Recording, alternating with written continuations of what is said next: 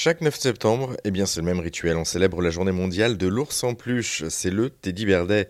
Mais au fait, pourquoi avoir donné ce nom de Teddy Bear aux ours en peluche Eh bien les explications de Lucie Lofer, ancienne présidente de l'association Les Amis de Gueule de Miel. Teddy Bear, c'est l'histoire en fait de la création de l'ours en peluche aux États-Unis. Et en fait, ce qui s'est passé, c'est que en 1902 aux États-Unis, le président de l'époque, euh, c'était Theodore Roosevelt. Et euh, pour des raisons politiques, il est allé dans le sud des États-Unis faire une visite euh, pour essayer de calmer un peu le jeu. Et comme c'était un chasseur d'ours réputé, ils ont organisé pour lui une chasse à l'ours. Et malheureusement, euh, ben il n'y avait pas d'ours. Donc ils étaient extrêmement ennuyés que le président qui se déplaçait pour une chasse d'ours ne puisse pas trouver un ours. Donc ils ont trouvé un ourson qu'ils ont attaché à un arbre et ils l'ont donné en pâture euh, à Theodore Roosevelt. Et Theodore Roosevelt, quand il a vu cet ourson, il a pensé à ses enfants. Et il a dit je peux pas tirer sur un enfant. Et ce, cet épisode a été euh, en fait repris par un cartooniste d'un journal euh, très connu, le Washington Post. Il en a fait un cartoon. On voyait le président se détourner de ce petit ourson en disant non, non, non, je,